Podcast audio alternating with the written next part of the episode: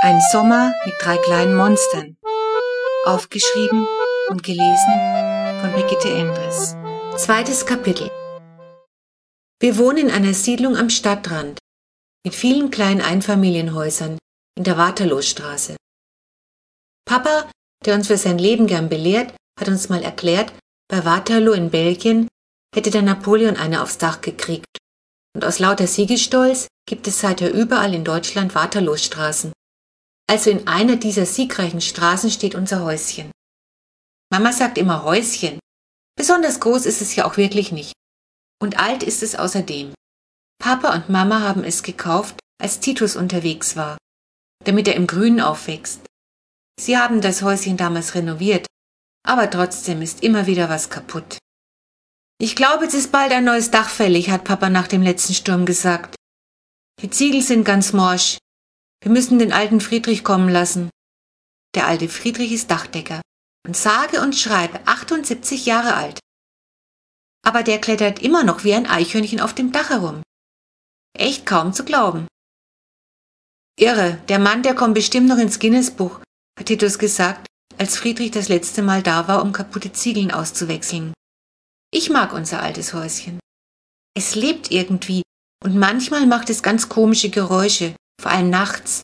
Dann knackt es und raschelt. Einmal hatten wir die Marder im Spitzbogen. Die haben vielleicht Radau gemacht. Aber ich bin von Haus aus kein ängstlicher Typ. Jedenfalls ist das Häuschen bisweilen vom Keller bis unters Dach bewohnt. Den vorderen Kellerraum hat Papa mit Onkel Robert in den vorletzten Sommerferien ausgebaut. Da wohnt jetzt Titus mit seinem Viehzeug. Vorher haben wir uns ein Zimmer unterm Dach teilen müssen. Aber da war Titus Viehzeug zum Glück noch nicht da. Das Zimmer habe ich jetzt für mich allein. Es ist mir ein Zimmerchen, weil nämlich das Dach so spitz zuläuft, ist nicht viel Platz. Nebenan wohnen mindestens 234 Plüschtiere und dazwischen Floh. Die Kurze muss man morgens regelrecht in ihrem Bett suchen, weil sie unter dem Plüschzeug ganz vergraben ist. Aus Puppen macht sie sich überhaupt nichts. Aber sie hat von Titus und mir alle Kuscheltiere geerbt und dazu hat sie noch unzählige eigene. Sie wünscht sich nämlich zu allen Gelegenheiten neue. Mama mosert immer rum, wenn sie sich alle paar Wochen mit dem Staubsauger über die Stofftiere hermacht. Verflixte Staubfänger, Milbenschleudern, die gehören mal gewaschen. Aber da lässt Flo nicht mit sich reden. Nachdem Teddy der Erste, das war mal Titus Bär, völlig zerfleddert aus der Waschmaschine gekommen war. Im ersten Stock ist das Schlafzimmer unserer Eltern und das Bad. Außerdem das Arbeitszimmer von Mama und Papa. Und im Erdgeschoss sind Küche und Wohnzimmer und ein Miniflur mit einem Gästeklo, das stundenlang von Titus besetzt wird, weil er immer dabei liest. Dann haben wir noch einen schlauchförmigen Garten hinterm Haus, der ziemlich verwildert aussieht, weil keiner Zeit und Lust hat, im Garten zu arbeiten. Trotzdem besitzen wir seit zwei Jahren einen Komposthaufen. Das ist Titus Werk und gehört zu seinem Öko- und Mülltrennungstick. Wir holen uns noch die Ratten her, jammert Mama immer wenn Titus sie dabei ertappt, dass sie die Küchenabfälle in den Hausmüll kippt, statt in den Komposteimer. Ganz hinten am Zaun steht ein kleiner, uralter, halb verfallener Schuppen. Da bewahren wir Gartengeräte auf und einiges von dem Zeug, das wir nach dem Kellerausbau nicht mehr unterbringen konnten. Davor modert ein Holzstapel vor sich hin. Seit wir vor drei Jahren einen kaputten Pflaumenbaum abholzen mussten, wartet er darauf, abtransportiert zu werden. Und wenn Mama wieder mal rummeckert, dass wir Männer unsere Arbeit nicht machen, also das alte Holz wegbringen, kommt Öko-Titus immer mit dem unschlagbaren Argument, der Holzstapel sei ein wertvolles Biotop. Naja, in gewisser Weise stimmt das auch. Whisker sonnt sich mit Vorliebe darauf und jedes Jahr überwintert ein Igel darunter. Im Sommer mähen Titus und ich abwechselnd den Rasen. Oder besser, das Gras. Mit unserem Rasenmäher ist das die reinste Knochenarbeit. Keine Ahnung, wo der herstammt. Wahrscheinlich aus einem Rasenmähermuseum. Er hat keinen Motor, ist stumpf wie ein altes Buttermesser und reißt mehr aus, als dass er schneidet. Aber Rasen kann man unsere vermooste Wiese sowieso nicht nennen. Außer ein paar Sommerblumen, die Mama jedes Frühjahr sät und wovon nur die Hälfte kommen, und einem Apfelbaum, der schon da war, als Papa und Mama das Häuschen gekauft haben, wächst eigentlich nichts in unserem Garten. Vom Unkraut mal abgesehen das vor allem den Zaun entlang prächtig gedeiht und immer wieder für Ärger mit unserem rechten Nachbarn sorgt. Links von uns wohnt Frau Meitner, die ist Witwe und schon ziemlich alt. Von der hört und sieht man selten was. Ich glaube, sie ist ganz nett. Jedenfalls lächelt sie immer, wenn wir uns begegnen. Aber rechts wohnen Herr und Frau Wirsch. Die sollten Unwirsch heißen, hat Papa mal gesagt, und seither hatten sie den Namen weg.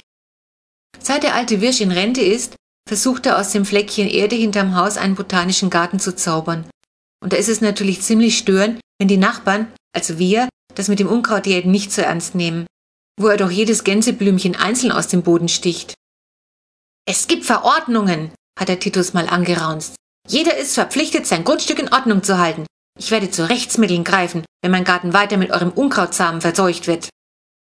Aber da kam er gerade an den richtigen. Und es gibt Verordnungen über den Einsatz von Pflanzenschutzmitteln in Privatgärten. Und da werden wir dann Rechtsmittel einsetzen, schoss Titus zurück. Ganz rot soll der Unwirsch geworden sein und nach Luft geschnappt haben.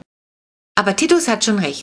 Was der Unwirsch in seinem Minigarten rumspritzt, das geht auf keine Kuhhaut. Und manchmal wurde bei uns über Nacht das Gras am Zaun zu seinem Grundstück ganz gelb. Titus regt sich dann immer höllisch auf.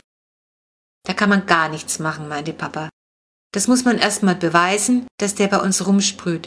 Und so haben wir wenigstens auf einer Seite kein Unkraut mehr. Die Frau vom Unwirsch ist so eine kleine Dicke mit Kittelschürze. Ich glaube, die ist ihr angewachsen. Und sie hat, wie Flo auch, eine Sammelleidenschaft, allerdings für Gipsfiguren. Überall stehen die rum, mit den Blumenbeeten und sogar im Gemüse, vor allem Zwerge und Märchenfiguren, aber sogar antike Statuen. Papa sagte oft, er könne gar nicht hinsehen, weil ihm sonst schlecht würde von der Geschmacksverirrung und es sollte ein Gesetz dagegen geben. Dann seufzt er meistens tief und sagt, su um cuique, das heißt, jedem das Seine. Papa liebt nämlich lateinische Redewendungen und wir kennen die natürlich von klein auf. Hinten im Garten baut er Unwirsch Salat, Erdbeeren, Kohl und was weiß ich noch alles an. Unglaublich, wie groß dem seine Salatköpfe werden. Titus Kommentar Nitratsalat, alles voll Kunstdünger, ungesund bis zum geht nicht mehr. Aber den Unwirsch scheint das nichts auszumachen. Bisschen Pumperl gesund und abgemagert wirken die auch nicht gerade. Ein weiterer Anlass für Streitigkeiten war immer Whiskers. Weil sie nämlich bei uns im Garten keine weiche Erde findet, geht sie mit Vorliebe eine Hausnummer weiter setzt dort ihr Häufchen in die Beete und verbuddelt sie natürlich ordentlich.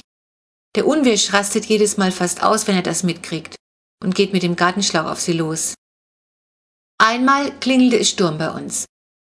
Mama machte ahnungslos auf. Draußen stand unser Nachbar und drohte fuchsteufelswild mit den Fäusten. Wenn ich die Scheißkatze noch einmal in meinem Garten sehe, knall ich sie ab, verstanden? Dann drehte er sich um und rauschte ab ehe Mama etwas entgegnen konnte. Er schrie dermaßen, dass ich ihn bis in die Mansarde hörte. Mano! brüllte Flo, die erschrocken aus der Küche gelaufen kam. Das darf der doch nicht, oder? Mama schüttelte nur fassungslos den Kopf und schloss die Haustür. Tatsache ist aber, dass der Unwirsch eine Knarre hat. Und zwar, weil er im Schützenverein ist. Der geht nämlich regelmäßig zum Schießen. Und wenn bei uns Kirmes ist, marschiert er im Lotenjanker mit den anderen Schützen im Festzug mit. Aber das habe ich Flo nicht erzählt. Sie hätte sich zu sehr gegraust. Der reinste Wildwestfilm, sagte Papa, als er von Unwers Auftritt erfuhr. Der Rächer der Salatköpfe. Aber jetzt endlich zu der Geschichte, die ich schon die ganze Zeit erzählen will. Die ist nämlich viel aufregender als jeder Western.